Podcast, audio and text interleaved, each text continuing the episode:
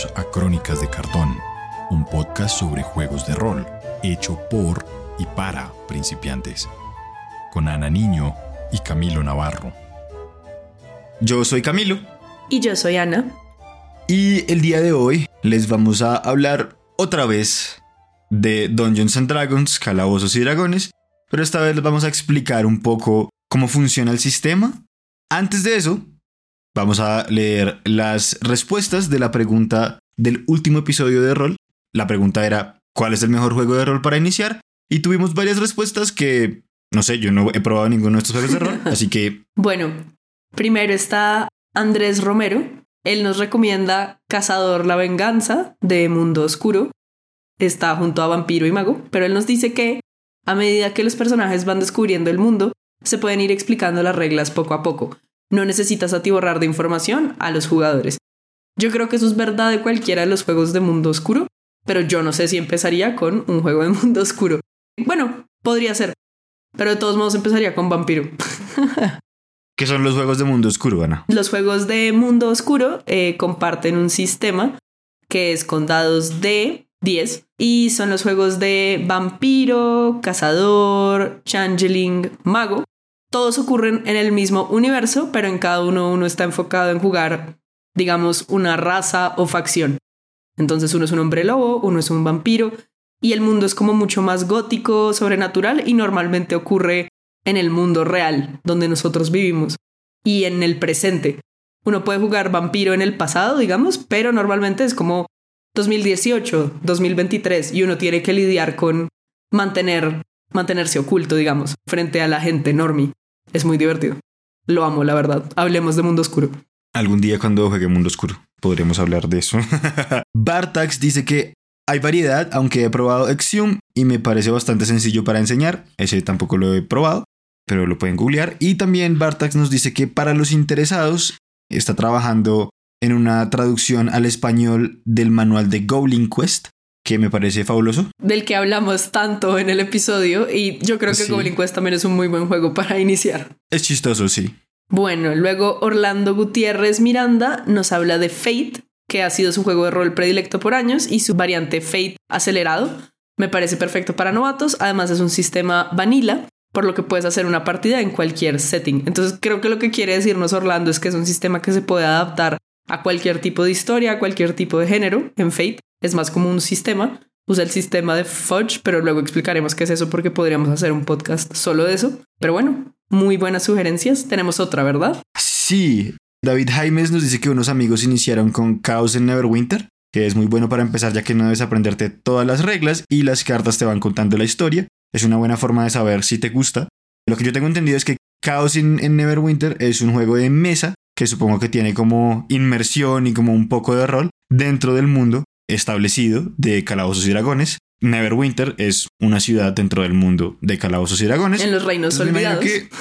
en los reinos olvidados. Entonces me imagino que está bien. Puede ser como entretenido para, además, como obtener una introducción al mundo y como a la historia de Dungeons and Dragons como de una vez. Bien, me encanta.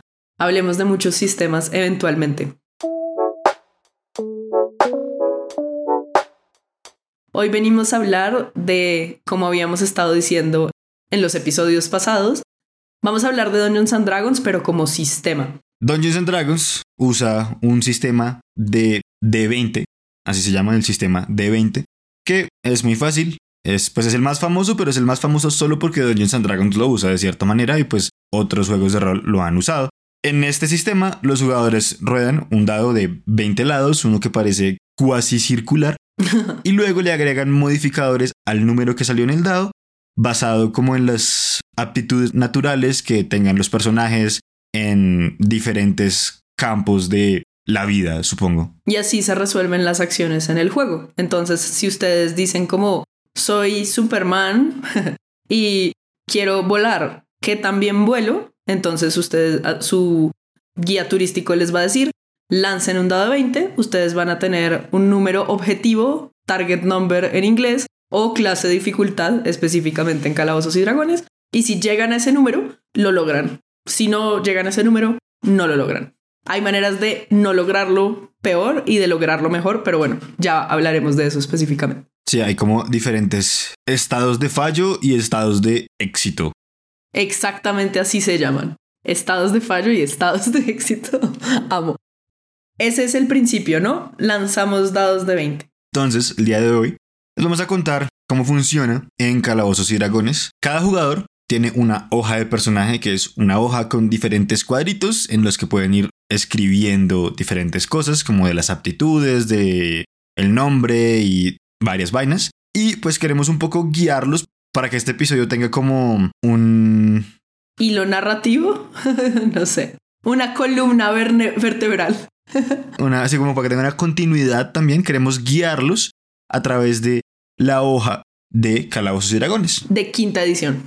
De quinta edición, sí. Súper importante. No, vamos a, irnos más atrás. Esta es la que, la que más se juega actualmente. Podríamos tal vez terminar con un personaje al final de este episodio. Ok, ok, me gusta, me gusta la idea. Y de hecho podemos sugerirles, podría yo decirles cómo suelo armar mis personajes. Camilo nunca hace personajes, entonces no le crean nada, no mentira. Pero podemos hacer un personaje, pero yo siento que hay una manera un poco más fácil de armar la hoja porque una vez se abruma con tantas cosas. Entonces, bueno, si ustedes pueden ir a internet y pueden buscar DND 5E, hoja de personaje o character sheet. Si pueden buscar eso en internet y tenerla al frente, si quieren pueden mirarla y si no, pues se las vamos a estar describiendo aquí en el teatro de la mente. Para los que estén viendo esto en formato video, igual les vamos a dejar como una imagen de la hoja y les vamos a ir mostrando la parte en la que nos estamos enfocando. Y también les vamos a dejar como un PDF con la hoja realmente. Podemos dejar eso en la descripción del episodio. Excelente. Bueno, yo diría que uno nunca empieza por ponerle el nombre al personaje. Puede ser, si ustedes tienen como un nombre de una persona que quieran representar, un personaje de fantasía que les guste y quieran usar su nombre o algo así, o tratar de construirlo. Yo diría, sin embargo, que no empecemos por ahí, porque normalmente para mí es mejor ver quién puede ser este personaje, porque si hay suerte involucrada, y luego sí como qué nombre tendría una persona que hace estas cosas y de esta manera. No sé qué opinas. Yo sí empiezo por el nombre, pero está bien, yo te hago caso. bueno, está bien, pero me parece además más chévere como al final tenemos nuestro nombre. Está bien, está bien. Listo. Entonces, yo diría que lo primero que necesitamos son las estadísticas de qué tan bueno es el personaje para qué cosas, ¿cierto? Antes de que podamos hacer cualquier otra cosa. ¿Esto qué quiere decir? En la parte izquierda de la hoja de personaje de Calabozos y Dragones vienen seis características que tratan de representar como todo lo que un personaje es, de cierta manera, todas las habilidades que tiene un personaje, que son habilidades generales. Entonces está la fuerza, la destreza, la constitución, la inteligencia, la sabiduría y el carisma. Esto puede sonar como un poco... Arcano. Bastante. Sí, como harto, no sé. Yo tengo, yo siempre le explico a mis jugadores nuevos, los que no saben cómo funciona, esto con la historia de los tomates. sí. Entonces, es muy fácil. Es la fuerza es qué tan bueno eres estripando un tomate con tu mano, como haciéndolo papilla con tu mano. La destreza es qué tan bueno eres tirando, como apuntando con un tomate. La constitución es ¿Qué tan bueno eres para resistir si te comes un tomate podrido? la inteligencia es la capacidad de determinar que un tomate técnicamente es una fruta. La sabiduría es la capacidad para saber que un tomate no va en una ensalada de frutas. O en un, ¿cómo se llaman esas cosas que se comen aquí en Colombia? Un salpicón. Y el carisma, esta es mi favorita, es la habilidad de venderle a alguien una ensalada de frutas con tomate. es, un gran ejemplo. En casi todos los otros juegos de rol, pues vamos a tener habilidades o características como este, pero depende de cómo en lo que se centre el juego, como qué tipo de características vamos a tener. En Calabozos y Dragones tenemos tres características físicas, fuerza, destreza y constitución son las tres primeras, y luego tenemos características como mentales o emocionales, que son inteligencia, sabiduría y carisma. En alguna edición de Calabozos y Dragones, el carisma determinaba uno qué tan atractivo era a otras personas, eso ya no es verdad en la quinta edición. No tienes que ser lindo para venderle un tomate a alguien. Ayuda, sí, pero no es lo que determina que puedas lograr hacerlo o no. Entonces, hay que asignarle un número a cada uno de estas habilidades. Hay diferentes formas de hacerlo.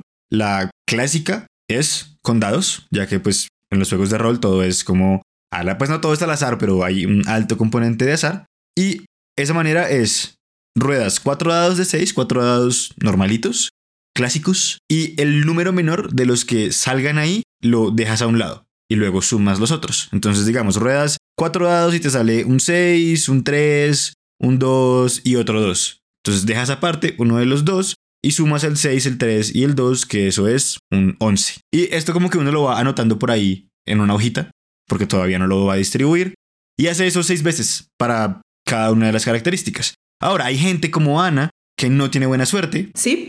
Entonces Ana hace otra cosa. Eh, eso es totalmente cierto. Entonces, para la gente que no tiene buena suerte en los dados como yo, no importa cuántos baños de ruda le hagan o lo que sea, hay otros dos métodos que pueden usar. El Standard Array o puntuaciones estándar y luego tenemos el Point Buy o compra de puntos. ¿Qué hace esto? En las puntuaciones estándar tienes seis puntuaciones ya determinadas, son 15, 14, 13, 12, 10 y 8, y se las asignas a las habilidades como tú quieras. Esto es básicamente, son unas puntuaciones niveladas, digamos, tienes una muy baja y una bastante alta, y el resto están como en la mitad. Entonces, por eso es como estándar, es bueno para la gente que no tiene muy buena suerte. Si quieres hacer que todos tus jugadores empiecen con las mismas puntuaciones para que se sienta justo, pues esto también funciona. En el point buy lo que hacemos es que por cada punto de esta puntuación que se quieran subir, hasta tienen 27 puntos, pues se los tienen que gastar y se los gastan así. Pero eso puede hacer que haya stats muy, muy altos y puede hacer que haya stats muy, muy bajos. Lo que es divertido de lanzar los dados es que, bueno, usas tu set de dados, te familiarizas con lo que estás haciendo y, pues no sé, también hace que juegues personajes interesantes porque puede haber números muy bajos, o sea, puedes tener un 3, literalmente. Es muy difícil sacar 4 unos, pero supongo que es posible. Nunca me ha pasado, pero sí he tenido como un 5 y puedes llegar a tener 18 en una habilidad de esta manera. Con el Standard Array y con el Point Buy es más difícil. O sea, con el Standard Array no se puede. Tendrías que tener un modificador muy alto. Pero bueno, entonces CAMS va a lanzar unos dados o pues va a generar seis números. Hagámoslo, hagámoslo. Déjame traer dados. Oh, wow. Eh, ok. Listo. Traje mi caja de dados de persona que tiene muchos dados. Vamos a seleccionar cuatro dados de seis. Voy a agarrar este azulito con morado. Este negro. Este este blanquito y este... uno rojo. Eh, bueno, voy a cambiar el, el, blanco por uno rojo. ¿Tengo rojos? Debería tener rojos.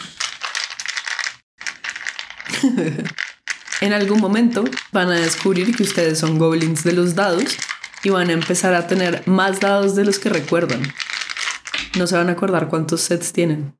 Es una cosa terrible. Y voy a rodar los cuatro. Ah, se me cayó uno, no. A ver, entonces anota, Ana. Anota, Ana. Me salió un 5, un 3, un 3 y un 1. Entonces saco el 1 a un lado y sumo los otros, que eso es un 11. 11. Para referencia, mientras Camilo lanza los demás dados, un humano normal, como un, una persona del común, tiene 10 en todas sus habilidades. Sí, como una persona sana, una persona con fuerza normal, inteligencia normal. Una persona del común, un campesino, tiene 10 en todas sus habilidades para que sepan. Entonces, por ahora el personaje de Camilo es un señor normal. Tiene un punto más que, una persona normal. Es un poquito mejor. En algo, aún no sabemos qué. Entonces, ahora rodeo un 5, un 4, un 1 y otro 1. Que eso es, quito uno de los unos y el resto suma 10. Excelente, Camilo es un commoner. Bueno, para que vayan sabiendo, hay dos palabras que se usan todo el tiempo en Calabozos y Dragones. Son NPC y PC. Eso quiere decir non-player character y player character. En español, personaje no jugador y personaje jugador. ¿Qué es esto? ¿Han visto en los juegos masivos online que ustedes tienen que ir a hablar con el tendero y él les da quests o les compra cosas? Bueno, él es un NPC. Y ustedes, en cambio, son un PC. Esa es la diferencia, solo para que lo sepan. Camilo en este momento es un NPC. Listo, entonces el siguiente es un 3, un 2, un 1 y otro 1. Camilo se tiene que dar un baño de ruda. Entonces va a quitar uno de los unos y los otros tres números, el 3, el 2 y el 1, suman un 6. Necesito, necesitamos una buena, una buena habilidad. Vamos a ver. Siguiente. La siguiente es un 4, 3, un 2 y un 1. Entonces quitamos el 1 y esto da 9. Los commoners son mejores que Camilo. Listo, entonces en cuanto hoy, ¿vamos 4? Vas 4, te faltan 2. Faltan 2. Ahora quiero jugar con este personaje para ver quién es este personaje. Para ver qué le pasa en la vida. Tengo un 5, un 4, un 3 y un 1. Eso es 5 y 4, 9 y 3, 12 y el 1 aparte, entonces es un 12. ¡Ey! Por fin tengo un 12. Un 12. Y ahora tengo un 4, un 3, un 2 y otro 2. quitamos el 2 y el resto suma 9. Bien. Entonces Camilo ya tiene 6 puntajes. Sus puntajes son, en orden ascendente, 6, 9, 9, 10, 11 y 12.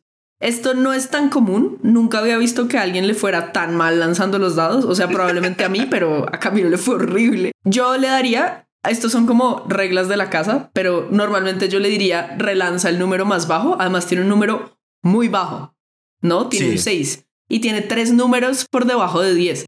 Entonces le diría, relanza el número más bajo u otra regla de la casa es vuelve a lanzarlas todas, pero te tienes que quedar con el siguiente que roles, no importa si es peor.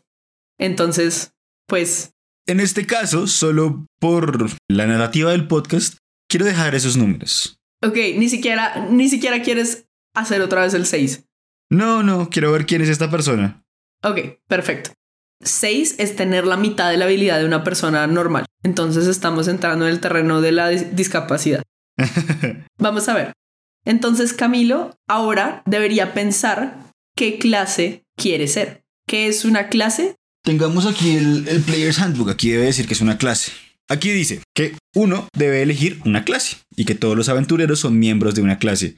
La clase describe a grandes, a grandes rasgos la vocación del personaje, qué talentos especiales posee y cuáles son las tácticas a las que es más probable que recurra mientras explora una mazmorra o lucha contra monstruos o se ensarza en una tensa negociación. Nota de Camilo Editor. Estas tres cosas, explorar mazmorras, luchar contra enemigos y las tensas negociaciones, son lo que la gente llama los tres pilares de Calabozos y Dragones. La exploración del mundo, no necesariamente solo de mazmorras, el combate y la parte social en la que o los jugadores hablan entre sí o hablan con personajes que no son jugadores. Ok, entonces es sí, como cuáles son las tácticas y habilidades que usan sus personajes para lidiar con el universo de Calabozos y Dragones. No es su profesión, es más bien como sus tácticas.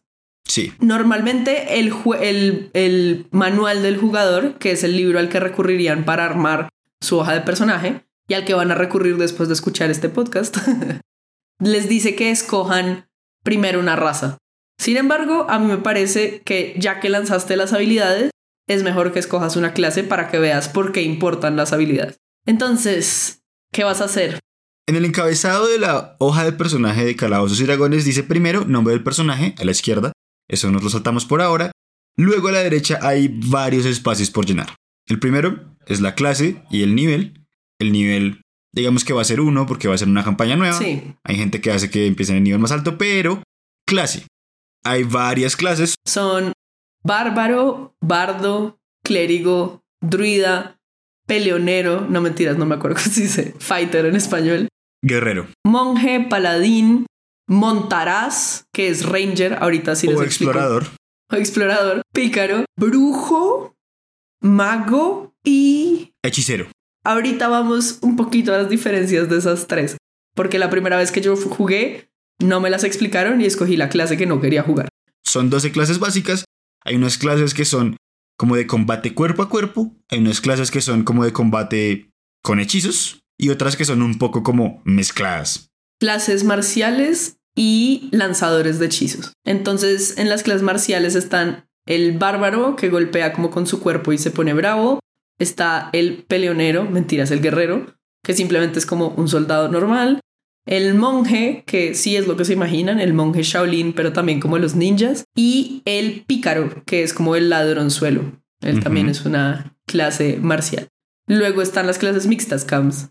Las clases mixtas está el paladín, que tiene un poquito de magia, pero también hace harto daño cuerpo a cuerpo. Y hace magia de los dioses. Sí.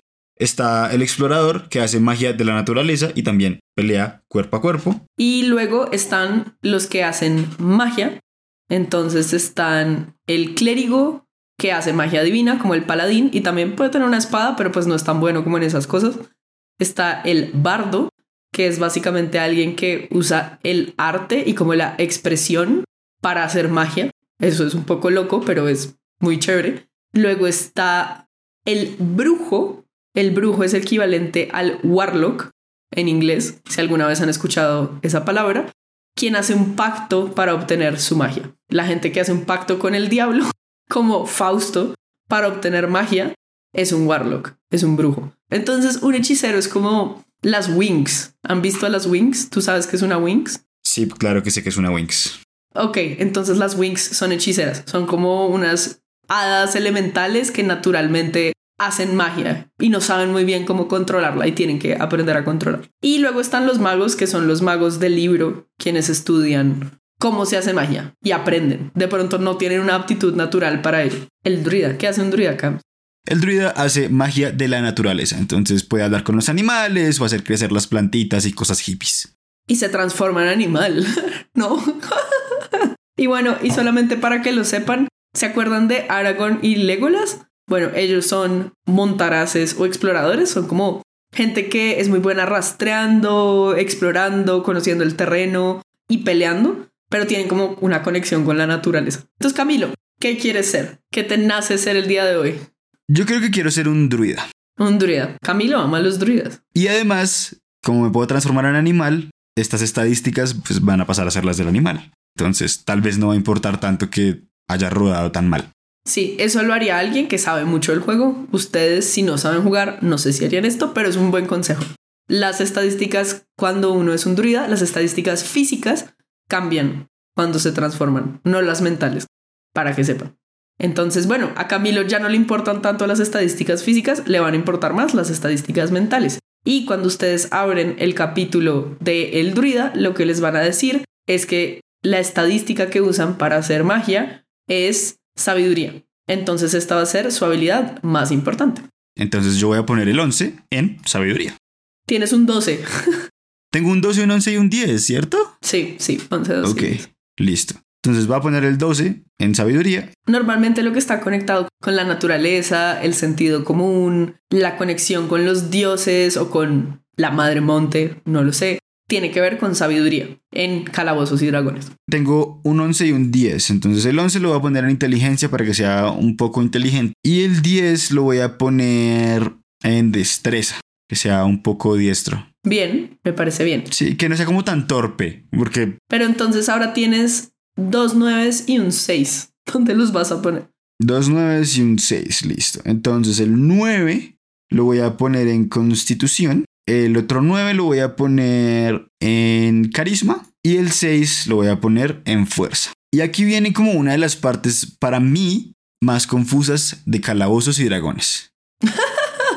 y son los modificadores. Porque estos números grandes que yo rodé en los dados no son los números que voy a usar la mayoría del tiempo en calabozos y dragones. Estos números tienen como una conversión. Se transforman en un modificador. Entonces el 10 es igual a un modificador de 0. Eso es así porque, como les decía, las personas normales y comunes empiezan en 10. Entonces, en 10, ustedes no son mejores que nadie para hacer nada. Entonces, su modificador es 0. ¿Sí? Cuando vayan a pegar un puño, van a pegar un puño como una persona que probablemente nunca ha pegado un puño. No es mala, no es que tenga poca fuerza, solo nunca ha pegado un puño. Entonces, 0 a la fuerza. Por ejemplo. El 10 y el 11 se convierten en 0. Luego, el 12 y el 13 se convierten en un más 1. El 14 y el 15 se convierten en un más 2 y así sustantivamente. El 16 y el 17 son más 3, así hasta lo máximo que uno puede llegar en primer nivel, roleando muy bien, tirando muy buenos dados, es 20 con algunos modificadores que ya les explicamos. Entonces, en este momento, como tengo 12 de sabiduría, eso se transforma en un más 1. Entonces, el personaje de Camilo es un poquito más sabio que la población normal. Tengo 11 de inteligencia, lo que se convierte en un 0. Tengo 10 de destreza, lo cual también se convierte en un 0. Es como normal, promedio. Y en fuerza tengo un 6, que se convierte en un menos 2. Entonces, debajo de 10, el 9 y el 8 son un menos 1. El 7 y el 6 son un menos 2. El 5 y el 4 son un menos 3 y así. Que lo mínimo que uno puede tener es un 3. Entonces tengo menos 2 de fuerza. Este personaje va a ser bastante débil físicamente cuando intente golpear a alguien o hacer cosas con sus músculos inexistentes. Tiene músculos, solo no. O sea, sí, pero no están muy desarrollados. Listo. Los modificadores son raros, pero eso solo les va a decir como cuando lancen su dado de 20, cuánto le tienen que sumar, porque ustedes vienen mejor armaditos que otros o peor, en el caso del personaje de Camilo. Y mi constitución y mi carisma ambos están en 9, lo cual significa que tengo un menos 1 en ambos. No soy tan bueno para resistir enfermedades o tomarme, comerme tomates pichos, pero además tampoco soy bueno para convencer a gente de que haga cosas. Su clase además va a determinar varias cosas en esta hoja de personaje. Después de haber seleccionado nuestra clase, haber rodado los dados y tener nuestras seis habilidades básicas, nuestras seis aptitudes básicas, justo a la derecha de esos seis números hay una larga lista de vainas. Lo primero que dice es inspiración, que lo vamos a dejar para más adelante, ese sí creo que lo podemos dejar más adelante. Y luego viene el bonificador por competencia. El bonificador por competencia cambia dependiendo del nivel que es el personaje. Como ya les dijimos, vamos a empezar en nivel 1 y en nivel 1 el bonificador por competencia es un más 2. Entonces, ¿qué es el bonificador por competencia? En términos técnicos, hay una ecuación para calcular cuál es la bonificación por competencia de un personaje. ¿Por qué? Porque Calabozos y Dragones tiene como una historia muy larga. Esto es como un atavismo de Calabozos y Dragones de otras ediciones. Entonces, básicamente, la ecuación es 2 más el nivel del personaje menos 1 dividido 4 redondeado hacia abajo. Eso es una locura. Eh, lo único que es es que esto es qué tanto esfuerzo le ha metido tu personaje a hacer algo, a ser parte de su clase. Entonces, entre más alto es su bonificación por competencia, más confiable es que su personaje va a lograr algo que se propone, porque ha practicado esto muchas veces. No tienen que depender de la suerte de los dados, ¿verdad? No, hay una tabla. Ya, es lo más fácil es que hay una tabla que te dice cuál es. Hay una tabla al principio de cada una de sus clases que les va a decir automáticamente cuál es este bonificador. No tienen que hacer la ecuación, no se preocupen. Y es igual para todas las clases. Exacto. Entonces, ese es su bonificador de competencia, solo ponen un más dos. Entonces, más abajo del bonificador de competencia, vamos a tener las cosas que sabemos hacer y podemos hacer. Primero están las tiradas de salvación y luego están las habilidades. Hablemos primero de las habilidades. Las habilidades son las cosas para las que su personaje puede ser bueno o malo, lo que su personaje puede hacer en el juego. Son como acciones ya predeterminadas para que su guía turístico les diga qué tienen que lanzar y qué aptitud se usa con esa habilidad. Entonces, digamos, tienen, por ejemplo, acrobacias. Hacer una acrobacia es algo que requiere destreza, precisión, ser ágil. Entonces, si a ustedes les dicen hagan una tirada de acrobacia, Camilo, por ejemplo, ¿cuánta destreza, cuánto modificador tiene Camilo en destreza? Cero. Cero. Entonces Camilo lanzaría solamente el dado, no le pondría nada. Sin embargo, si Camilo fuera a lanzar medicina, él tiene un... Más uno. Más uno en medicina. Entonces, si lanza en el dado un 11, sacaría 12. ¿Por qué? Porque la medicina depende de la sabiduría. Y mi sabiduría es más uno y la acrobacia depende de la destreza. Cada habilidad tiene una aptitud a la que está relacionada. Ahí en la hoja normalmente les dice, esto suena un poco complejo, pero se va volviendo mecánico. Hay una lista, no sé, son como 15 habilidades. En realidad son 18. Y todas dependen de alguna aptitud. Entonces, como hay algunas que dependen de la destreza, unas de la fuerza, de la constitución. No, de la constitución no hay habilidades. Eso es una mentira. Pero sí hay habilidades de inteligencia, de sabiduría y de carisma. En este momento, como somos druidas, los druidas son buenos para ciertas cosas.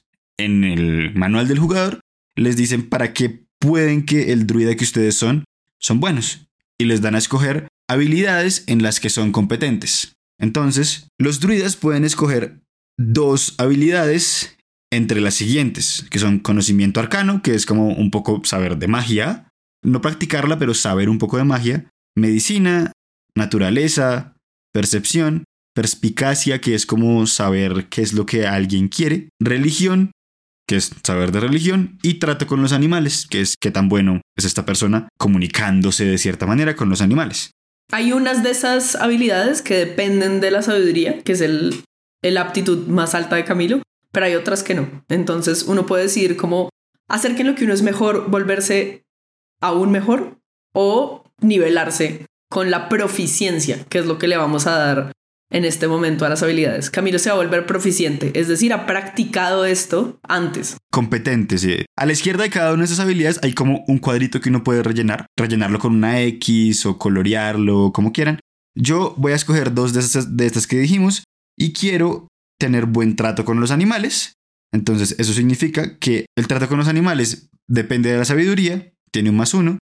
Y además, como soy competente, le agrego mi bonificador por competencia que es un más 2. Entonces ahora en el trato con los animales tengo un más 3. Cada vez que quiera, no sé, calmar a un animal, por ejemplo, mi narrador, mi guía turístico me va a decir, hey, rueda un dado de 20 y agrégale tu modificador de trato con animales, que sería un 3. A ver, voy a rodar un dado solo por ver qué pasa. Salió un 9, más el 3 del trato con animales, es 12. Si Camilo estuviera tratando de ponerle la mano a un perro para que lo huela, probablemente lo habría logrado. Y puedo elegir otra y voy a elegir la perspicacia, que es la capacidad como de entender las intenciones de otros. Y ya, esas son las habilidades, no quiero como tampoco que nos metamos tanto más allá. Va a haber otras cosas que les provean más habilidades, entonces no se preocupen, no solo van a ser buenos para dos cosas. Y luego están las tiradas de salvación. ¿Qué es una tirada de salvación? A veces en el mundo nos quieren afectar a nosotros y nosotros queremos resistirnos, tal vez. Por ejemplo, alguien quiere lanzarnos un hechizo para que quedemos encantados y le hagamos caso. Entonces podemos hacer una tirada de salvación de sabiduría para darnos cuenta de que nos están intentando hechizar y resistirnos. O, por ejemplo, si alguien nos está intentando envenenar, podemos hacer una tirada de constitución y pues no sé, nuestro cuerpo hace un esfuerzo aún más grande para evitar esto. Entonces, eso sería una tirada de salvación. En el druida tenemos competencia en tiradas de salvación de sabiduría y de inteligencia. Entonces Camilo va a poner también Xcitas o va a rellenar el cuadrito al lado de esto y se va a sumar su modificador y su bonificador por competencia. Las tiradas de salvación todas son las seis aptitudes. Entonces hay tirada de salvación de fuerza, tirada de salvación de destreza, de constitución, de inteligencia, de sabiduría y de carisma. A la derecha de las habilidades y las tiradas de salvación hay un cuadrito que dice dados de golpe. Los dados de golpe se determinan dependiendo de la clase. Los druidas, por ejemplo, tienen un dado de 8 y esto es lo que le va a dar los puntos de golpe, puntos de vida al personaje. Entonces, en primer nivel, como tengo un dado de 8, yo empiezo con esos ocho completos y le agrego mi modificador de constitución. Como mi modificador de constitución es negativo, entonces a ese 8 le voy a quitar un 1. Y eso es lo que voy a escribir en donde dice, hay un poquitico más arriba, donde dice puntos de golpe máximos. Le escribo 7. Y en los puntos de golpe actuales también le voy a escribir 7 porque la aventura aún no ha empezado y no me han hecho daño físico. Hay otro cuadrito justo debajo que, es el, que son los puntos de golpe temporales y son efectos del mundo como hechizos o pociones o cosas así que te pueden dar como, como un escudo de puntos de vida extra, no sé. Es la mejor manera que tengo yo de describirlo. Si han, si han jugado algún videojuego, pues a veces ven como que su barra de vida tiene un número y luego tienen otro pedacito blanco o algo así. Esos son como los puntos de vida temporales y los puntos de golpe en general. Piénsenlo como, sí, qué tanta vida tienen en este juego. Y luego está el cubito de los dados de golpe. Ahí van a notar cuál es el tipo de dados de golpe. Entonces ahí ponen D8 y luego les va a decir total. Por cada nivel van a tener uno. Entonces en este caso tienen un D8. ¿Para qué sirven? Cuando hagamos un descanso van a poder lanzarlo y pueden recuperar esa cantidad de puntos de vida en ese descanso. Más su constitución. En el caso de Camilo, menos su constitución. Justo debajo de los dados de golpe están los ataques y los lanzamientos de conjuro. Aquí se pone sobre todo como el inventario un poco, o pues es lo que yo suelo poner ahí, como las armas con las que ataco. Y pues, dependiendo de la clase, también a uno le dejan escoger como cierta clase de equipo. Los druidas empiezan con un escudo de madera o empiezan con cualquier arma sencilla. Yo voy a decir que este personaje va a empezar con un escudo de madera porque la verdad es que necesita más defensa. No es muy fuerte como para atacar, entonces creo que lo mejor es que se defienda. Yo anoto por ahí que tengo un escudo. Y luego me deja escoger entre una cimitarra, que es como una espada un poco curvada, o cualquier arma cuerpo a cuerpo. Yo voy a escoger un bastón. Entonces aquí en donde dice ataques y lanzamientos, hay una vaina que dice nombre, y yo puedo escoger ahí un bastón como para mi arma. Luego le puedo agregar mi, bonificador por fuerza, que es menos 2. Entonces cada vez que vaya a golpear con este bastón voy a hacer menos 2 de daño más lo que ruede en un dado. También me dice que tengo una armadura de cuero. Más abajito de los ataques y los lanzamientos hay una parte que dice equipo y ahí voy a poner que tengo una armadura. Al lado de esa armadura hay una sigla que dice CA y abajo dice 11. Aquí otra vez viene Calabozos y Dragones a darnos más números y cosas extrañas. En la parte de arriba hay un pequeño escudo al lado de la inspiración y el bonificador por la competencia. Aquí está la clase de armadura. ¿Esto qué quiere decir? ¿Qué tan buenos somos esquivando o qué tanta protección tenemos para que nos golpeen? El guía del calabozo, el guía turístico, va a tener que intentar golpearnos con un dado de 20. Entonces él va a lanzar o ella va a lanzar Ah, digamos que sacó un 10 y Camilo tiene una clase de armadura de 11. Eso quiere decir que no va a lograr golpear a Camilo. Sin embargo, una clase de armadura de 11 es muy bajita. Entonces probablemente a Camilo lo van a golpear. Entonces una vez hayan puesto su tipo de armadura ahí abajo y su escudo, su clase de armadura va a estar actualizada. Cada una de las armaduras tiene un número determinado, como de qué tanta armadura te da. La de cuero pues es muy básica y te da 11 de base. Pero como tengo un escudo, el escudo me agrega dos, tengo 13 de clase de armadura. Hay algunas armaduras que son pesadas, en las que es importante que tengas suficiente fuerza para cargarlas, porque pues si no te puedes mover, la armadura no te va a servir de nada. Entonces, bueno, Camilo va a poner 13 en su clase de armadura y depende de la destreza. Pero bueno, lo verán después. Tu destreza es ta Sí. Entonces tu armadura es ta Aprovechando que estamos hablando de la destreza, podemos hablar del siguiente cuadrito que está al lado de la clase de armadura, que es la iniciativa. La iniciativa se aplica para el combate y es como qué tan rápido puede uno reaccionar en un combate. Los combates en calabozos y dragones van en orden y el que tenga la mayor iniciativa pues va a actuar primero porque fue el primero como que reaccionó, que pudo moverse y hacer cosas. Entonces la iniciativa también está atada a la destreza y es igual al modificador de la destreza. En este caso, mi iniciativa es cero. Si yo entrara en combate, yo rodaría un dado de 20. Vamos a ver. 5. La suerte no está de mi lado el día de hoy. Y le agregaría 0 por la iniciativa. Si ustedes tuvieran más destreza, pues le agregarían su modificador. 5 es bastante bajito, entonces es probable que yo fuera de último en el combate. O bastante abajo. Bien, entonces ya sabemos qué hace Camilo, pero no sabemos nada de quién es ni de cómo se ve. Entonces, elijamos su raza. En el manual del jugador dice que todos los personajes pertenecen a una raza, una de las muchas especies inteligentes de humanoides que habitan en el mundo de calabozos y dragones. Hay varias, hay también hay como del juego base, hay como 12 tal vez. 9 en el juego base. Pero pues hay diferentes como expansiones y cosas que le han ido agregando una cantidad infinita de razas, o sea, hay más razas de las que yo me sé de memoria. Las bases son un poco como del mundo de El Señor de los Anillos, o por lo menos están muy inspiradas ahí. Hay un par que no. Hay otras que son definitivamente como robadas del Señor de los Anillos y ya. sí.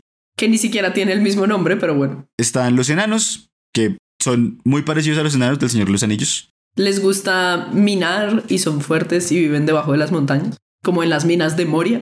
Pero bueno. Están los elfos que son también muy parecidos a los del Señor de los Anillos. Están asociados con la magia, tienen las orejas puntiagudas, son snobs. Sí, son muy sofisticados. Tienen muchos años. Están los medianos que antes se llamaban hobbits, igual que en el Señor de los Anillos, pero les tocó cambiarlo por razones legales. Son chiquitos, tienen los pies peluditos, les gusta cocinar, son ágiles, tienen buena suerte. Están los humanos, que son humanos, como ustedes y nosotros. Ojalá, tal vez. No judgment. Están los dracónidos, que estos son un poco diferentes, simplemente descienden de dragones. Y se ven como dragoncitos, tienen escamas, pero no tienen cola. Es importante, no tienen cola. Están los gnomos. De jardín, son chiquitos y, no sé, hacen pequeña magiecita y roban cositas. Inteligentes, son buenos para construir cosas y así. Y luego vienen las clases como un poco mezcladas. Están los semielfos, por lo general es humano con elfo, pero pues puede ser elfo con alguna otra raza que tuvieron bebés. Están los semiorcos, que son orcos con alguna otra raza. Y están los tieflings, que son un poco como demonios. No son demonios, pero alguien en su Se ven línea. como sí, demonios. se ven como demonios. Tienen, tienen como cuernos y piel roja y no sé. Y tienen cola. Y sí, eso sí tienen cola. Y ya esas son las razas básicas que uno puede escoger. Pero hay águilas, conejos, zorros, gente pescado, etcétera, etcétera, etcétera. Hay infinitas razas. Pero las razas les van a dar también modificadores, digamos, para que sean más sabios. No sé, los elfos normalmente son más sabios. Los enanos normalmente tienen más constitución porque aguantan más. Los medianos normalmente tienen más destreza y cosas así. Entonces ustedes podrían querer, Camilo podría decidir ser alguien que fuera sabio, pero eso es decisión de él. Me toca.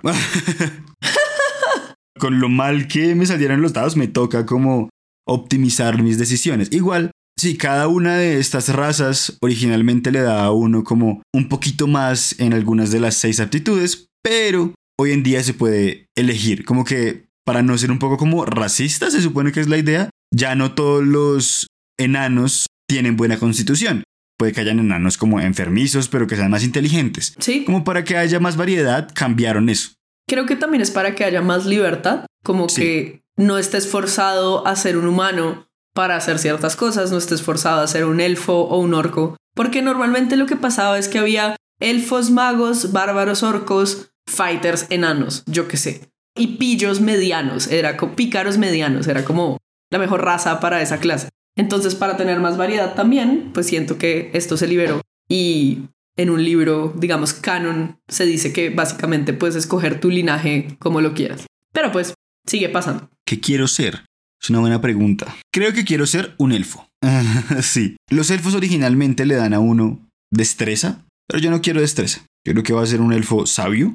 Entonces le voy a agregar dos a mi puntuación de sabiduría, que en este momento es 12, y la voy a subir a 14. Además de eso, todas las razas le dan a uno, pues le dan a uno un 2 y le dan a uno un 1 en alguna otra categoría. En el número grande. En el número grande en el que salió en los dados. Yo creo que la voy a poner en constitución para cambiar de 9 a 10 y que ya no tenga un menos 1, sino tenga un 0. Como cambié eso, también voy a cambiar mis puntos de vida. Porque antes le había restado, entonces ya no le voy a restar, los voy a dejar en un 8. Importante, si están haciendo esto en persona y en físico, escriban suavecito con lápiz porque van a borrar varias veces. Sí, las hojas de personaje se borran un montón. Ahora, esto es particular de los elfos, pero los elfos tienen como diferentes subrazas. Básicamente hay altos elfos, elfos del bosque o elfos oscuros. También son como los básicos de la expansión básica.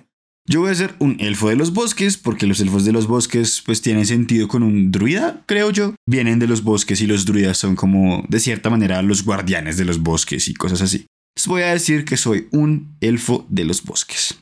La raza le deja a uno como ser bueno con ciertas cosas, entonces los elfos de los bosques son buenos con, con las espadas cortas, largas y con los arcos, como que le dan a uno competencia con esas cosas. Y justo arriba de los puntos de golpe y al pie de la iniciativa dice cuál es la velocidad de un personaje. Esto también te lo determina tu raza. Y los elfos de los bosques tienen una velocidad de 35 pies, que es una medida extrañísima para la gente que usa una medida métrica razonable, como nosotros, la gente que usa el sistema métrico, pero por alguna razón esto está en sistema imperial, entonces se mide en 35 pies. La razón es que Calabozos y Dragones fue creado en Estados Unidos. Pero básicamente los pies, en este caso, son unidades de fantasía. Entonces venga, véanlo como 35 unidades de fantasía. Y ya está. Listo, ya, ya tengo clase y raza. Vamos a volver a la parte de arriba como el encabezado de la hoja de personaje y va a seleccionar el trasfondo. El trasfondo es qué hacía este personaje antes de ser un aventurero que quiere ir a explorar mazmorras y luchar contra monstruos. Esto les va a dar una historia, algo a lo que volver. Entonces, básicamente, si son felices diciendo que antes eran piratas o diciendo que eran un príncipe o alguien que vivía en la calle, cualquiera de estas, o no sé, un protector, un guardabosques, tal vez podría ser Camilo, algo así. Ahí ustedes pueden decir, ok, ahí se empieza a escribir un poco la historia de mi personaje, ¿cierto? Ya no soy solo como un personaje de un videojuego que va a golpear de cierta manera y ser bueno en ciertas cosas, sino se está volviendo una persona real. Entonces, ejemplos de los trasfondos son, no sé, acólito, soldado, criminal, salvaje, artista creo que tal vez sería una buena... Esto les va a dar varias cosas ¿Se acuerdan que les habíamos dicho que había algo que les daba más habilidades? Bueno, su historia y su profesión les van a dar algo también para sus habilidades. Entonces, Camilo, ¿qué profesión quieres? Yo creo que este personaje era un salvaje, alguien que, vivía en la naturaleza como apartado de la civilización. Excelente. ¿Qué nos da esto? Listo, entonces ser un salvaje nos da competencia en dos habilidades. En atletismo. Tiene sentido. Tenías que huir sí. cosas. Y en supervivencia. Entonces le agrego un más dos a esas dos habilidades. Sencillo. También me da competencia con un tipo de instrumento musical que voy a escoger como la flauta, digamos. Y me da idiomas. Los idiomas son como una cosa de razas. Entonces los elfos hablan élfico y los medianos hablan mediano. Y yo voy a escoger que mi personaje, aparte de hablar élfico, obviamente, porque es un elfo, va a hablar mediano, porque es fácil. Y también le da uno como equipo. Hay una lengua también que es el común, que es la lengua que todo el mundo habla. Esa la tenemos todos por default. A menos que queramos que nuestro personaje no se pueda comunicar con los demás. Cosa que es rara, pero podría pasar. Sí. Pero solo para que lo sepan, existe el común. Ser salvaje también le da a uno como un poco de equipo. Le da a uno un bastón, pero yo ya tengo un bastón, entonces voy a quedarme con mi bastón original. Me da una trampa para cazar y un trofeo de un animal al que maté también como ropas de viaje y algo importante que va en la parte de abajo, como donde se puso la armadura, donde va el equipo, que es las piezas de oro. Este es el dinero. En una economía en Dungeons and Dragons uno tiene que comprar cosas, vender cosas de pronto, pero mi personaje empieza con 10 piezas de oro. Y ya. Eso es lo que nos da el trasfondo. Bueno, también hay una parte que está en la parte más hacia la derecha de su hoja de personaje, que son los rasgos de personalidad, los ideales, los vínculos y los defectos. En su trasfondo, normalmente les van a aparecer unas características sugeridas. Entonces pueden lanzar un dado o pueden escoger uno de la lista o basado en lo que están viendo ahí, pueden escribir uno ustedes mismos. Entonces, por ejemplo, Camilo, como salvaje. Yo tengo como una tabla, una lista de rasgos de personalidad y puedo rodar un de 8 porque hay 8. Tú lanzas el de 8. 8. ¿8? Ok. El 8 es el más sencillo y dice, pues sí, me criaron los lobos. Ese es mi rasgo de personalidad.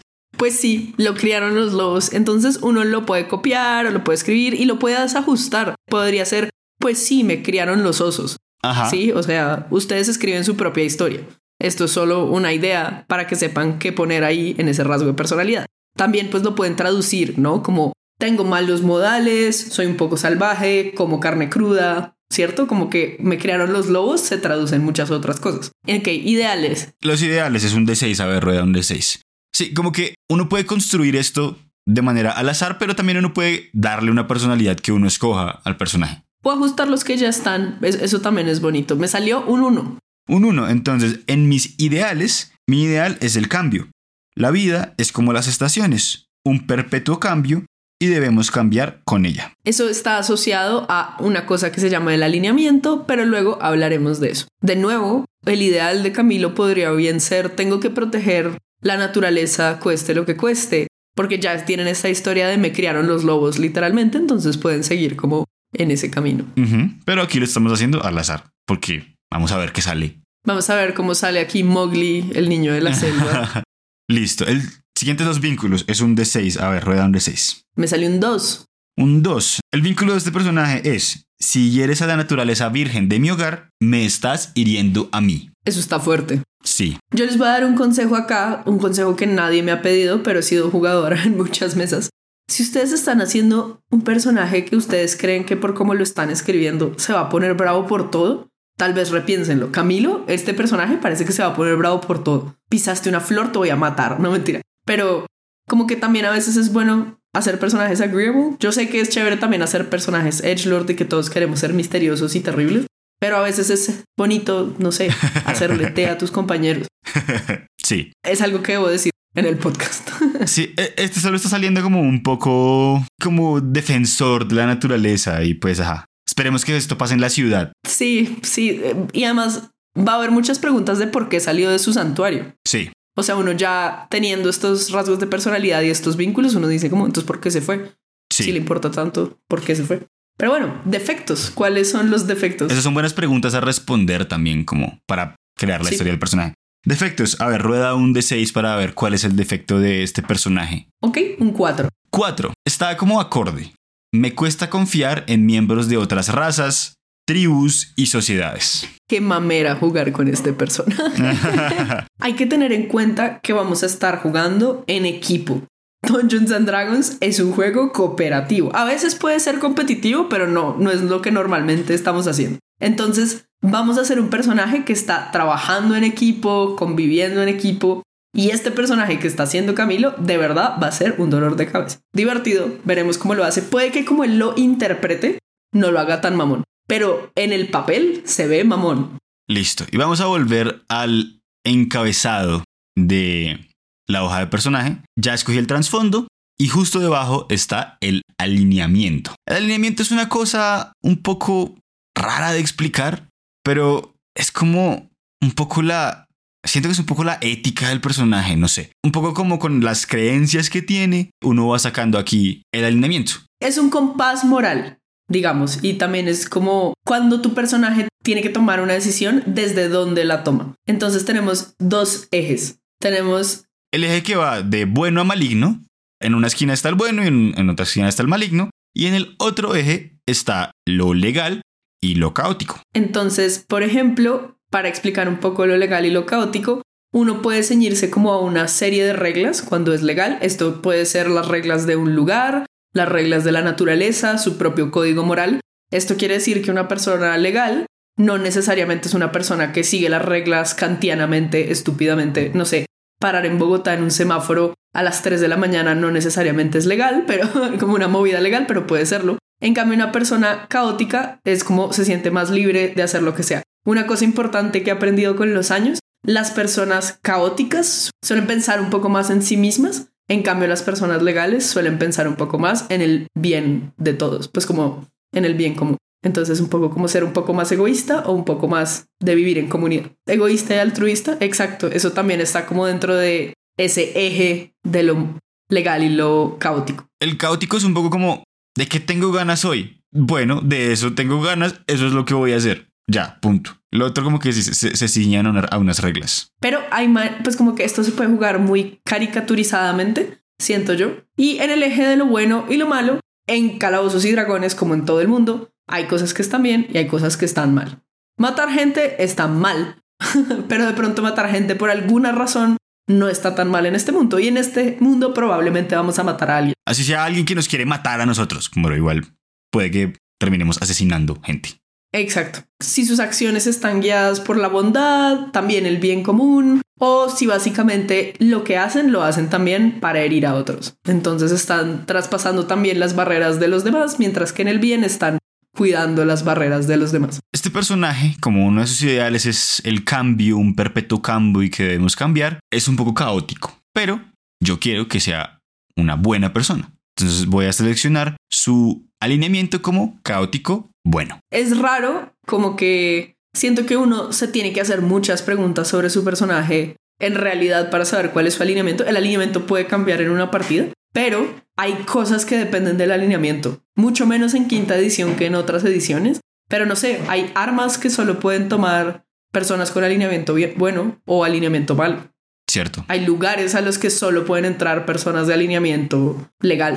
A ver, como que en términos mecánicos, el alineamiento no importa tanto, siento yo, pero en términos de rol, de encarnar a este personaje? Sí, porque quieres ver de dónde vienen sus decisiones y todas estas vainas. Hay muchos otros sistemas en el mundo para el alineamiento. Yo siento que el de Calabozos y Dragones es de los peorcitos, pero pues, hey, Sí. es un acercamiento. Vamos a terminar de llenar el encabezado. Justo junto al trasfondo está el nombre del jugador, que es Camilo. Y abajo es la parte que no vamos a llenar, son los puntos de experiencia. Hay dos formas de que un personaje suba de nivel. Hay como una tablita que te dice como, hey, cuando llegues a X cantidad de experiencia, subes al siguiente nivel. ¿Cómo ganas experiencia? Jugando. Viviendo aventuras, luchando contra criaturas, matando bichos. Pero también te pueden dar experiencia por ser un buen jugador o porque... Completar un objetivo de la aventura. Exacto. Entonces vamos a dejarlo en cero. Y la otra forma de subir es que tu narrador te dice, hey, completaste como algo importante en la historia, subes de nivel. Es una manera narrativa de subir de nivel y yo me adscribo un poco más a esa manera. Porque a veces los personajes, no sé, la gente, no sé, como si estuviera jugando World of Warcraft, va y mata más bichos para ganar más experiencia. Sí. Cosas así. Entonces es un poco extraño. Totalmente. El otro método se llama por milestones en inglés y en español se llama. Es por logros. Entonces Camilo tiene cero puntos de experiencia. Y creo que este es un buen momento para ponerle un nombre a mi personaje. Ya más o menos tengo idea de quién es. Me parece. En el manual del jugador, en la página de tu raza, te dice cuáles son nombres como canónicamente normales para ese tipo de raza. Son como tradicionales y eso es interesante, como ver qué tipos de nombres, normalmente hay descripciones de qué tipos de nombres tienen esas personas de esa raza. Entonces, por ejemplo, en los tieflings, y este es un ejemplo que me gusta mucho para explicar los nombres en calabozos y dragones, te dicen que los tieflings, que son descendientes de demonios, normalmente tienen el nombre de una virtud para tratar de demostrar que no son malos necesariamente por venir de un demonio. Entonces se llaman belleza, bondad, hope, cosas así. Entonces ya teniendo este código de cuál es el nombre, tú puedes inventarte uno. Ajá. O puedes tomar, como dice Camilo, uno de los que hay en el libro. Y además hay apellidos. Sí. O te dicen si usan de hecho apellidos o no, porque hay razas que no usan apellidos. Los elfos, por ejemplo, son considerados niños hasta que se declaran como adultos y eso es como a los ciento y pico de años, 115 o alguna vaina así, pues cada quien pues se declara adulto cuando quiere y eligen su propio nombre de adulto. Tienen nombres de niño, como que así los llaman de niños, pero luego cuando son adultos cambian su nombre a lo que ellos quieren. Como ellos tienen pues su propio, su propio idioma, su propio lenguaje, la mayoría de esos nombres están en el lenguaje élfico. Con los sonidos que le pertenecen al élfico, sí. Exacto, sí. Entonces aquí hay algunos nombres masculinos adultos. Este personaje va a ser masculino. Lo acabo de decidir. Están Adran, Aelar, Aramil, Aranis. Aranis me gusta. Aranis o Aranis. Me gusta Aranis. Aranis con tilde en la A inicial. Sí, sí, suena, suena. Ok, me gusta, me gusta Aranis. Entonces se va a llamar Aranis. Y hay algunos apellidos. Aranis. Hay algunos apellidos aquí. Entonces está Amakir, Galanodel. Ahora, preguntas. A él lo crearon los lobos. ¿Él se puso un apellido o se acordaba de su apellido? Ahí uno se empieza a hacer esas preguntas. Sí, es cierto. El, el apellido Galanodel es susurro lunar. Y creo que tiene un poco que ver con los lobos. Sí, eso suena bonito. Pero entonces es como él mismo se lo puso. Pues sí, na- nadie más se lo puso porque parece que es alguien que lo dejaron como en la naturaleza. Yo aquí tengo una sugerencia porque, no sé, mi cerebro hizo esto. Pero Aranis también habla mediano, ¿verdad? Sí. Y alguien le tuvo que haber enseñado a hablar élfico. Como que me late que él estuvo mucho tiempo solo con los lobos, pero creo que hubo también un mediano que tal vez sabía élfico y mediano y le enseñó por alguna razón. Entonces sería bonito que este mediano le hubiera dicho como, hey, eso significaba susurro de luna. Y entonces supongo que a Aranis le gustó y se lo puso. Sí, me Y gusta. miren, ya tenemos literalmente media historia de la vida de Aranis. se llama Aranis Galanodel. Aranis susurro lunar.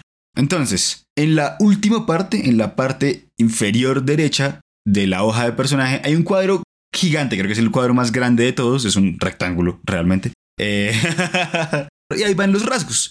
Los rasgos vienen de la raza y de la clase. Los elfos tienen visión en la oscuridad, tienen linaje férico porque de cierta manera los elfos descienden como del mundo de donde vienen las del hadas. mundo de donde vienen las hadas también. Tienen una vaina que se llama trance, que es que los elfos no duermen, sino que entran en trance. y son inmunes al sueño mágico. Y el linaje férico creo que los hace simplemente como afines a la magia. Los druidas, por ejemplo, tienen lanzamiento de conjuros, porque ellos lanzan hechizos. Ese es un rasgo. Ese es un de rasgo, clase. es un rasgo de clase. Tienen lanzamiento de conjuros, lanzan pues magia con la sabiduría. Y el otro rasgo que tienen los druidas es que hablan druídico. es un idioma secreto de los druidas que se pueden comunicar con la naturaleza. Digamos que uno podría jugar solo con la primera página de la hoja de personaje, pero hay como unas hojas adicionales para ponerles más cosas. Entonces vamos a pasar a la siguiente página, en donde se ponen como cosas un poco de la historia del personaje, pero también como del aspecto físico. Entonces en el encabezado de la siguiente le pide a uno otra vez el nombre del personaje y luego la edad, el color de los ojos, la altura, el color de piel, el peso, por alguna razón, a quién le importa, y también el color del pelo. Entonces vamos a llenar esto. Básicamente es como cómo se imaginan ustedes que se ve esta persona, porque una vez estemos jugando, normalmente no nos vamos como a disfrazar de nuestros personajes, sino que nos los vamos a tener que imaginar. Entonces nos ayuda al ejercicio mental tener una imagen un poco clara de cómo se ve nuestro compañero Aranis. Entonces, ¿cómo se ve Aranis? Lo primero que vamos a llenar esto, lo primero que pide es la edad. Aranis ya es adulto porque ya tiene un nombre de adulto que se dio a sí mismo. Entonces, digamos que Aranis tiene unos 130 años. Ok, pero es, es un joven adulto. Sí, es un joven adulto. En términos elfos, porque los elfos viven como hasta los 700, para que sepan. Los ojos, color de los ojos. Vamos a decir que tiene unos ojos como amarillos, como color... Lobo. Sí, Como como, color color, lobo. Sí, sí, amarillo lobo, amarillo como profundo. Ok. La altura. Yo soy una persona pequeña, yo mido 1,70 en la vida real, así que quiero vivir la fantasía de ser una persona que mide 190 centímetros. Eso quiere decir entonces que este pobre ser pesa de verdad como 50 kilos, porque con ese nivel de fuerza están en los huesos. Sí, está en los huesos. Piel, yo creo que está un poco quemado por el sol. Sí, es bronceado. Es bronceado. Además, creo que los, los elfos del bosque normalmente tienen la piel un poco más oscura que los altos elfos. Si necesitan alguna idea, siempre pueden buscar en Pinterest. Pinterest es un lugar fabuloso para buscar ideas para cómo se ve su personaje. Buscan elfo del bosque, Wood Elf, y van a tener millones de ideas de cómo se ve su personaje. Peso es bastante alto, pero es bastante flaco porque es como medio enfermizo, flaco, sin masa muscular. No puede pesar tan poquito, pero voy a decir que pesa como unos och- 77 kilos. 70, 70. No, 70 es muy que poquito para alguien que mide 1,90. Bueno, está bien. No, y, y no sé, comía carne. Sí, o sea, sí, probablemente. sí, sí. Va a ser Yo 77. diría como 77. 70 sí. altos. Solo pasó mucha hambre cuando cre mientras crecía. Sí, sí, sí. Entonces, Y el pelo, quiero decir que es calvo. ok, ok, me gusta. Eso es raro para un elfo. Sí. Siento que uno siempre se imagina a los elfos con el pelo largo Sí. y Legolas y cosas, pero Quiero decir que es calvo porque siento que es práctico ser calvo en la naturaleza. totalmente de acuerdo. Y debajo de ese encabezado vienen cosas que creo que no vamos a llenar el día de hoy. Un poquito, pero no mucho. Está el aspecto del personaje, pueden hacer un pequeño dibujo o imprimir algo o pedirle a su amiga que es realmente talentosa dibujando que les haga un pequeño sketch de su personaje. Háganlo, da muy buenos resultados. Y luego digamos que en aliados organizaciones, no sé, de pronto la manada tiene un nombre en la cabeza de Aranis Sí. y de pronto está el nombre de este mediano que fue amigo o mentor de Aranis. Me parece. Creo que sus, sus aliados definitivamente la manada es un aliado. Y organizaciones también, pues como que puede haber organizaciones como de, de druidas a las que él pertenezca. No creo que él pertenezca, pero su personaje que, esté, que estén creando puede que sí pertenezca a una organización. Digamos que, no sé, su personaje puede ser un guardia de una ciudad, entonces son parte de la guardia de una ciudad. Pueden ser amigos del puño llameante en Baldur's Gate, yo que sé, o del Centarim en Waterdeep. Pero por ahora voy a poner la manada como los aliados y el, el mediano. ¿La mediana? Hmm.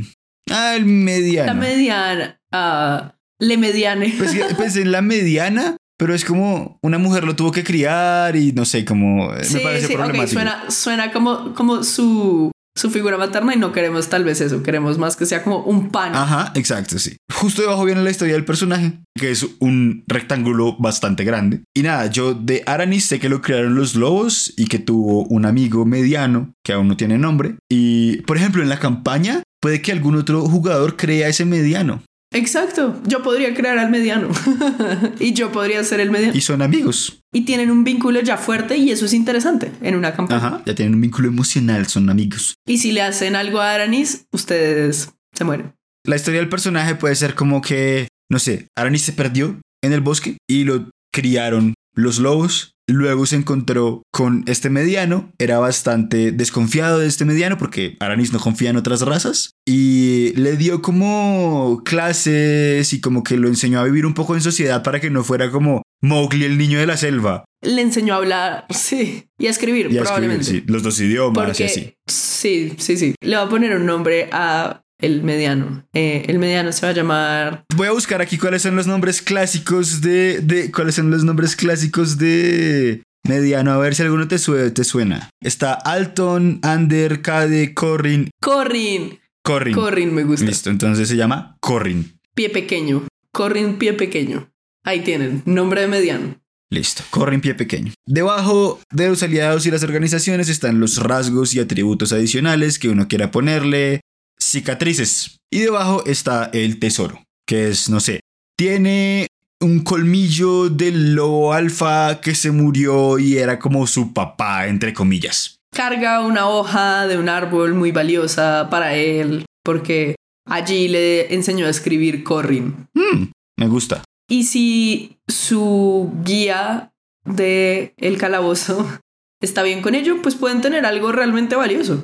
O sea, un collar, algo que valga piezas de oro, pero pregúntenle siempre a su guía turístico si están bien con eso o no. Si es algo emocionalmente fuerte, pues está bien, seguramente pueden poner cualquier cosa. Pero si ya es algo que valga como dinero y que se pueda vender, como que se pueda hacer una transacción con ello, pregúntenle a su narrador o narrador. Listo. Y entonces, eso es la segunda página de una hoja de personaje. Que es como muy de la historia, como muy de... Sí, como donde tienen más libertad creativa.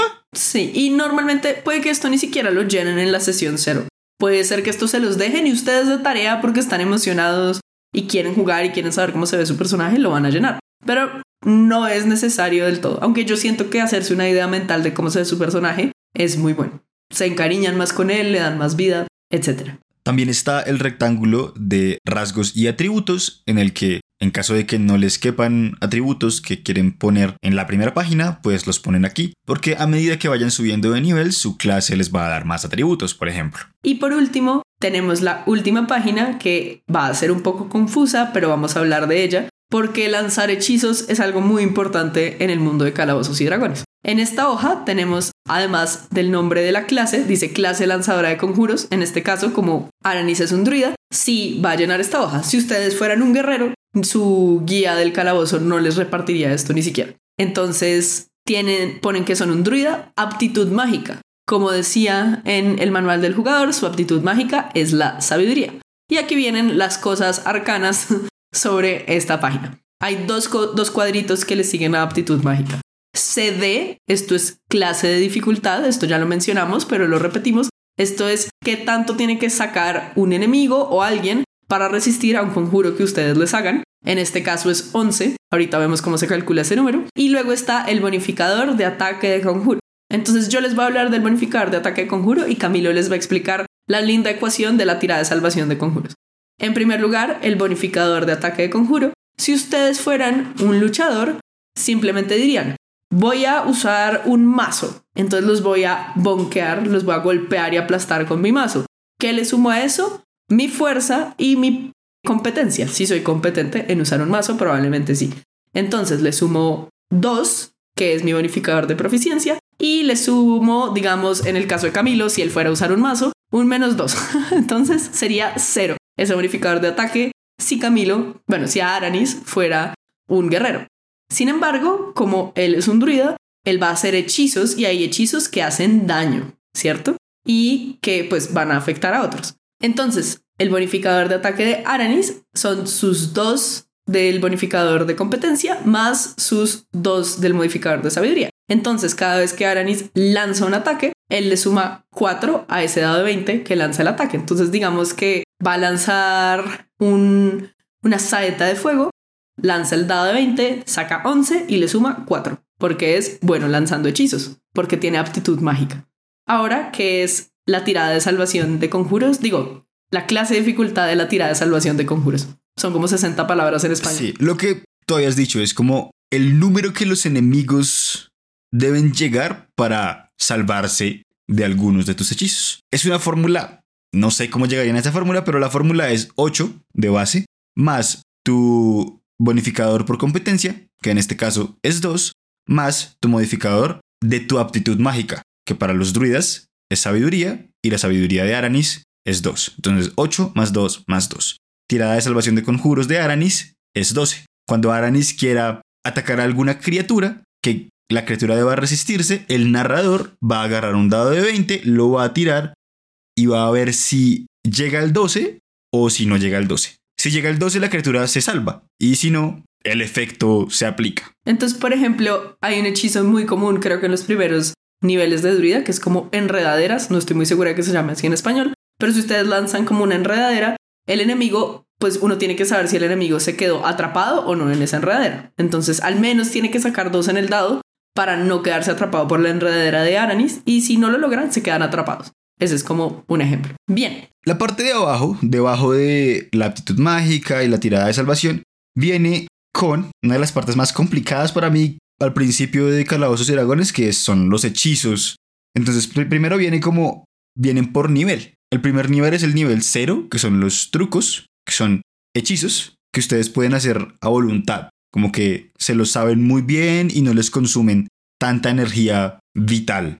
Los pueden hacer cuantas veces quieran durante una partida. Y luego vienen los hechizos por nivel. No sé cómo es la fórmula, pero entre más uno sube de nivel, desbloquea hechizos de nivel más alto. Como el nivel del personaje desbloquea hechizos de nivel más alto. Ahora, una salvedad. Ustedes son nivel 1 y van a tener hechizos de nivel 1. Sin embargo, cuando lleguen a nivel 6, no necesariamente van a tener hechizos de nivel 6. Como que no se corresponden, eso es un poco confuso, pero no se preocupen que en la misma tabla donde está el bonificador de competencia está cuántos hechizos de cada nivel se saben o pueden hacer, porque es distinto para cada tipo de lanzador de hechizos. Y ya hablaremos de ello. Los druidas, por ejemplo, vamos a ir a la tablita, muy útil tablita. Está en la primera página de su clase en el manual del jugador. Justo donde está como el nombre de la clase, ahí está la tablita en verde con blanco.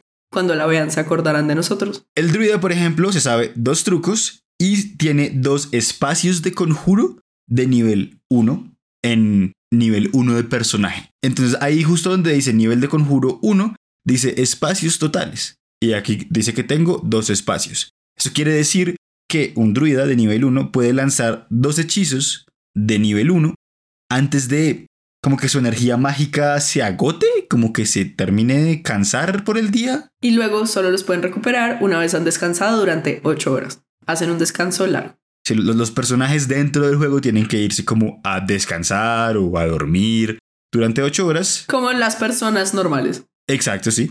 Para recuperar como todos sus beneficios, como todo lo que tienen, porque se lo pueden ir gastando, como los hechizos. Dado que Aranis no es un elfo, como ya les había contado antes, él no duerme, sino que entra en un trance durante ocho horas. Entonces, hay una cosa peculiar de los druidas y es que los druidas como que se saben todos los hechizos que todos los druidas se saben, pero en las mañanas ellos como que mm, se conectan con la naturaleza y deciden y preparan qué hechizos van a poder usar ese día. En términos mecánicos, lo que esto quiere decir es que ustedes van a ir a la lista que está en el libro, pueden buscarla en el índice, de hechizos de druida de nivel 1, van a leerlos, son un montón, es tarea, van a leer probablemente los que les llamen la atención o los que alguien les sugiera, Van a ver qué hacen, en qué momento se usan, se pueden usar en batalla, no en batalla, cuánto se demoran en hacer, etcétera, etcétera. Y van a decir, listo, yo quiero, dame dos ejemplos de hechizos de nivel 1 de druida. Entonces, en nivel 1 puedes lanzar buenas vallas y...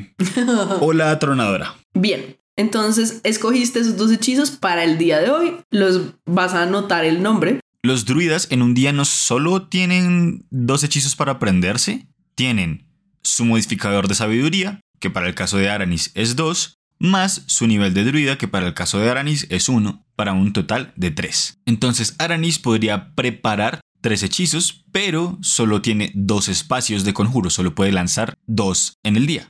Ahora ves de nuevo que necesitas un lápiz o alternativamente una aplicación que maneje tus hechizos por ti, cosa que es muy útil en este siglo. Yo casi siempre uso personajes que usan hechizos y la hoja se vuelve un poco obsoleta. Solo la uso para saber cuántos espacios de conjuro tengo y cuántos conjuros he gastado. Pero los nombres, cuando es un personaje que prepara, no los uso. También existen cartas en las que están los hechizos. Esas también son muy útiles para los personajes que preparan. Esto no es una propaganda a Wizards of the Coast y sus cartas. Disclaimer. Ojalá nos pagaran por, por hablar de sus Que cartas. nos mandaran las cartas. sí. Bueno, entonces ustedes van a poder hacer esos dos hechizos. Yo creo que hablar de la magia en calabozos y dragones es toda una conversación. Sí. Si quieren que expliquemos cómo funcionan los hechizos y la magia en calabozos y dragones, escríbanos porque de verdad es una historia muy chévere, muy bonita, pero es bastante complicado. Si quieren una tutoría, también. Sí, creo que por ahora podemos dejar ahí a Aranis, digamos. sí, solamente quisiera explicar que hay otros tipos de maneras de preparar hechizos. Dale, dale.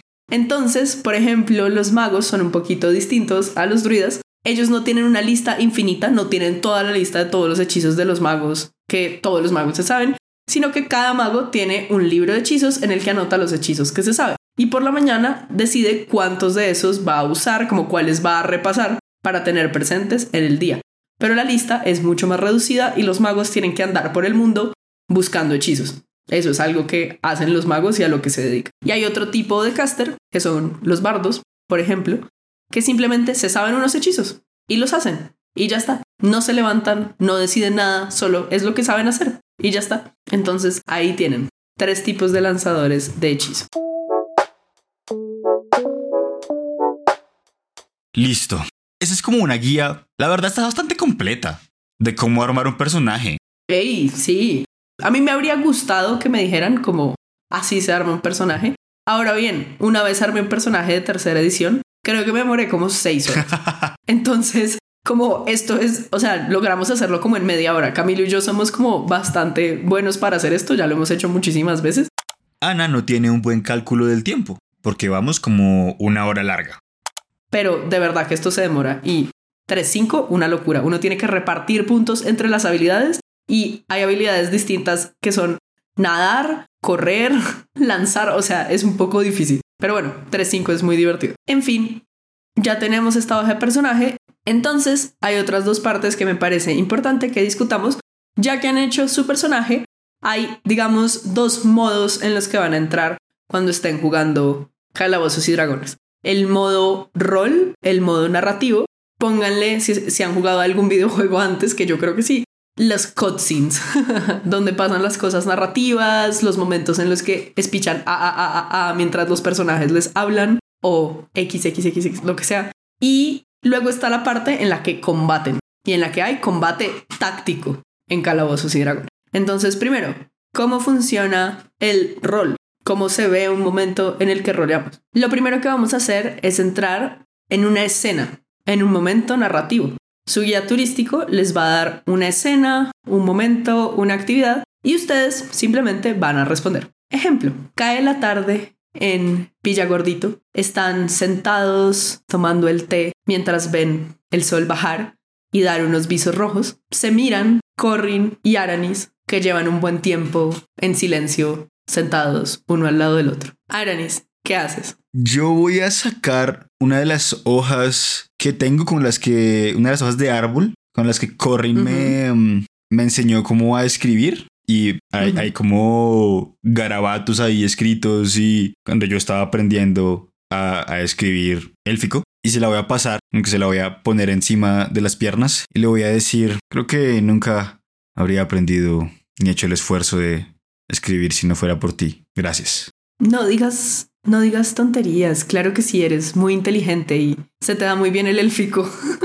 Tal vez está en mi sangre o alguna cosa así, pero creo que no habría intentado. Tú ves cómo Corrin agarra la hoja, abre un collar que tiene en el cuello, es una especie de camafeo. No tiene nada dentro, pero dobla la hojita, la pone adentro y se lo vuelve a meter dentro de la camisa.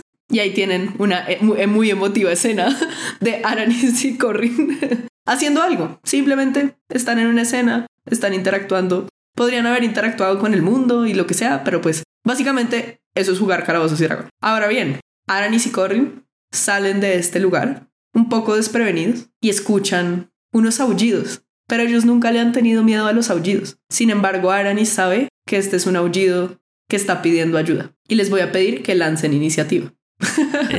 Y eso ya lo vimos en hace un rato, que está en la hoja, como debajo de la clase y la raza. Entonces la iniciativa de Aranis es horrible, es cero. Sin embargo, yo voy a rulear porque soy el guía turístico que la iniciativa de Corrin es más 5.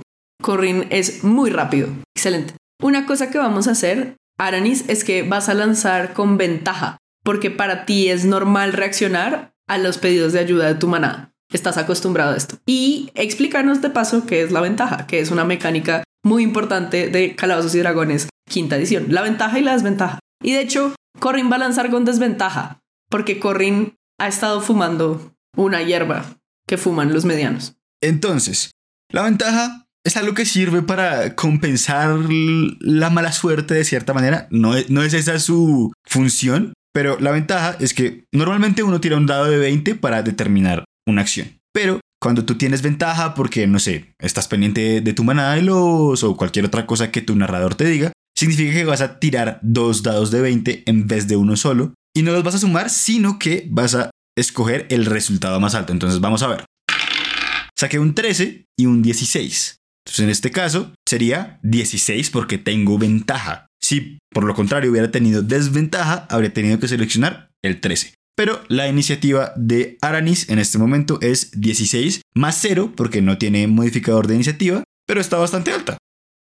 Como me acabo de dar cuenta de que no explicamos qué era la inspiración, que está al principio de la hoja casi arriba de las tiradas de salvación, aquí va. La inspiración es una recompensa que el narrador le da a los jugadores cuando los jugadores encarnan de manera vívida a su personaje o cuando actúan acorde a su personaje y les parece que encaja todo muy bien. Esa es un poco la idea. También se les puede dar inspiración a los jugadores porque, no sé, mataron al jefe final de algún lugar o algo así. Es decisión del narrador. En mi caso, en mis campañas, la inspiración es democrática. Entonces, todos los jugadores escogen quién fue como el jugador que mejor interpretó a su personaje durante esa sesión y ese personaje obtiene inspiración. Cuando un personaje tiene inspiración, puede elegir hacer cualquiera de sus tiradas con ventaja. Entonces, ruedan dos dados de 20 y escogen el más alto. Excelente. Y por el otro lado, tenemos la desventaja, que es el caso opuesto. En este escenario en particular, él está un poco como lento, porque no sé, hagan de cuenta, estaban tomando cerveza, entonces de pronto no, están como tan listos para una batalla. Y yo saqué un 20 natural, ahorita les explicamos también qué es un 20 natural, y saqué un 14. Como tengo desventaja, voy a agarrar el 14. Sin embargo, como soy naturalmente muy muy rápido, voy a sumarle 5 a mi iniciativa. Entonces, de hecho, actúo primero que Aranis. Increíble. Entonces yo actúo en el 19 y Aranis actúa en el 16. Lo que sea que sea contra lo que vamos a pelear, actúa en un momento que normalmente no sabemos cuándo es. Hasta que actúen. Voy a lanzar un dado 20 extra y voy a escoger una criatura, denme un segundo. Por la magia de la edición va a tomar como nada. En ese momento, cuando están saliendo de este, esta pequeña chocita, hay un gran bosque, que es el bosque del que es oriundo Aranis y ellos ven a cuatro cazadores que están apuntándoles con las flechas. Y los cazadores actúan en el turno, saque dos en el dado y su modificador de destreza es más uno. Entonces ellos actúan en el turno 13, actúan de últimos. Entonces Corrin, que no tenía clase hasta hace un segundo, actúa primero. Entonces como Corrin es un monje, Corrin se va a acercar a estas personas. Vamos a hacer un paréntesis en este momento podríamos sacar un tablero para visualizar de manera mejor o si estamos jugando online, podríamos poner un mapa y ahí podríamos ubicar a nuestros personajes y sabríamos a qué distancia nos encontramos de estos cazadores. De hecho, para efectos narrativos, voy a decir que estamos a 25 pies de estas personas. Normalmente, tanto en los tableros como en los mapas, cada cuadrito es de 5 por 5 pies, unidades de fantasía. Esto quiere decir que como soy un mediano y me muevo menos porque tengo las piernas bien chiquitas, me puedo mover 25 pies hasta los cazadores. Me paro enfrente del primer cazador y le voy a pegar con un bastón, muy parecido al que tiene nuestro querido Aranis. Lanzo mi dado de 20, le agrego mi modificador, veo si le golpeo o no, digamos que golpeo, y le voy a hacer daño con un dado que el arma me va a indicar. Este es el único momento, bueno, no el único, pero uno de los únicos momentos en el que vamos a usar dados distintos al dado de 20. Entonces yo le haré un daño que afecta a los puntos, los puntos de golpe de uno de los cazadores. Podríamos haber descrito un poco más a los cazadores. Uno tiene una espada, hay tres que tienen un arco, todos están vestidos de rojo y se ven como tienen pieles, entonces es muy probable que estén cazando lobos. Eso es algo que notamos. Y como soy un monje, voy a dar otro golpe, también voy a golpear al mismo cazador y voy a estar ahí de frente defendiendo a Aranis de esta gente terrible. Y luego es el turno de Aranis. Aranis, ¿qué vas a hacer? Aranis, yo decidí que Aranis va a tener dos trucos. Uno es guía, que sirve para ayudar a los demás, y el otro es látigo de espinas. Voy a usar látigo de espinas, yo creo como una enredadera cubierta como con espinas y voy a tratar de agarrar al que esté más cerca y como que se lo tiro así muy a lo Indiana Jones ¡fa! y lo trato de agarrar como del tobillo. Tengo que hacer una tirada de ataque usando el 4 que habíamos dicho que es el, modificador de, de Aranis. Y lanza un dado de 20 y a ese le suma el 4. Y es un 3 más 4, 7. Entonces yo reviso la clase de armadura del enemigo. Los enemigos también tienen clase de armadura. En este caso, yo le voy a decir que Aranis intenta lanzar este látigo. ¿A cuál cazador atacas? ¿A cuál de los cuatro? Hay dos atrás porque son los arqueros. Hay un arquero adelante porque es estúpido y hay un man con una espada adelante. El que está más cerca a mí. Ok, yo diría que es el de el arco al que fue corriendo Corrin. Entonces también lo golpeas, pues lo intentas golpear. Entonces Aranis lanza su látigo, pero le da un poco de miedo pegarle a Corrin, entonces no lo logra golpear. Eso es lo que pasa. En este momento, todos los cazadores toman su turno juntos, porque yo soy el guía turístico y lo decido así. Podríamos decir que juegan en momentos distintos, pero para facilidad todos juegan en este momento. Voy a decir que tres intentan golpear a Corrin y uno solo intenta golpear. De hecho, el de la espada se va derecho contra Aranis. Entonces, yo lanzaría tres dados de 20, no todos al tiempo, o sea, lanzo uno por cada uno de estos señores. Entonces, para Corrin lo intentan golpear con un 2 que no entra porque, no sé, su clase de armadura es 14 porque lo decidí. Hay maneras de determinarlo en los monjes, sabiduría más destreza, pero pues no lo voy a hacer. Tendría que hacer su hoja de personaje también. Tal vez debía haberlo hecho. No lo impacta el arquero de la izquierda. Saqué un 20 natural con el arquero de la derecha. ¿Qué es un 20 natural, Cams? Un 20 natural es un golpe crítico, un golpe bastante más fuerte. Digamos que por lo general uno rueda un dado para determinar el daño, un dado diferente al dado de 20 para determinar el daño de un arma. Digamos en un arco sería como un dado de 6. Es un dado de 6. En un, arco corto es un dado de 6. Y como sacó un 20 natural, un 20 en el dado de 20, eso es un daño crítico. O sea que en este momento la narradora va a lanzar el doble de dados. Entonces va a lanzar dos dados de 6, por ejemplo. Más el modificador. El modificador de destreza que destreza es con lo que atacan las armas a distancia. Entonces sí, básicamente voy a lanzar eh, dos dados de 6 y le voy a sumar un 1 y saqué. Hay diferentes maneras de determinar el daño crítico. Hay gente que lo hace como que ruedas el dado una sola vez y luego duplicas el resultado. Pero a mí me gusta más hacerlo con más dados. Sí, se siente poderoso, como que lanzas muchos dados de daño.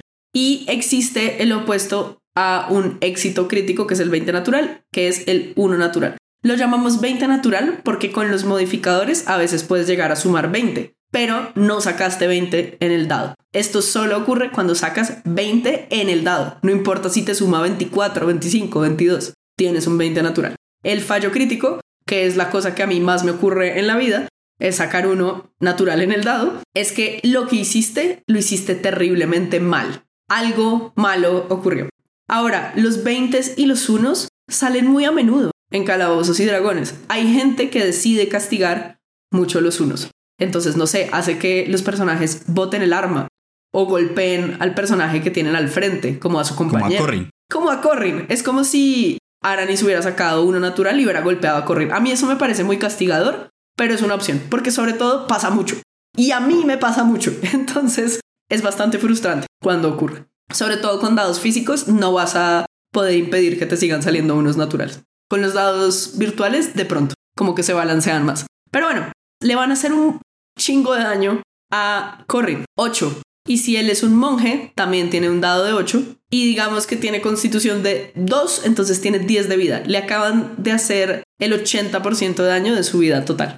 Corrin se ve muy herido, tiene una flecha clavada en el cuello y está sangrando. En ese momento, sin embargo, se escuchan los aullidos de los lobos. Y ahí vamos a dejar nuestra sesión por hoy. Pero entonces, básicamente, así se ve un combate. Simplemente vamos a actuar por turnos, vamos a movernos de manera táctica. Hay muchas cosas más que saber sobre el combate táctico en Calabozos y Dragones, los tipos de acciones que tenemos en el combate, pero el punto es que hay dos modos, ¿no? El narrativo y el de combate. Esas son las cosas que vamos a estar haciendo durante nuestro tiempo jugando calabozos y dragones. Igual, esto que les damos es como una guía muy básica. La persona que realmente va a tener el poder, de cierta manera, en su juego va a ser su narrador, su guía turístico. Ellos deciden muchas cosas que pues uno no debería cuestionar por lo general y como que ellos son la autoridad última, igual pues también de parte del narrador hay que ser como imparcial y como no tan imparcial. La idea es como ir por los y como apoyar a tus jugadores. Flexible, siento que flexible, como, como adaptarse un poco a lo que está ocurriendo. Las reglas están ahí, pero estamos aquí para divertirnos. Exacto, sí. Y a ellos les pueden preguntar cómo funciona más el combate como más a profundidad y puede que tengan reglas diferentes. Hay un capítulo, hay un capítulo entero en el manual del jugador que cubre cada paso del combate. Entonces, vayan y leanlo. Nosotros les dijimos, un paso para jugar Calabozos y Dragones es leer. Entonces, o vayan y vean un video. Sí, también. Eso también es una opción.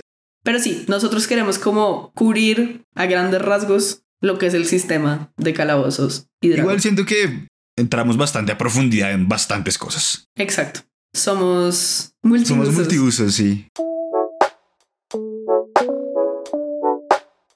Esto es Calabozos y Dragones. Ustedes crean una hoja de personaje, le ponen un nombre, se inventan una historia. Pueden comprometerse tanto a inventarse la historia como quieran, no puede simplemente ser la historia más básica de un granjero que realmente decidió salir al mundo a vivir la vida loca.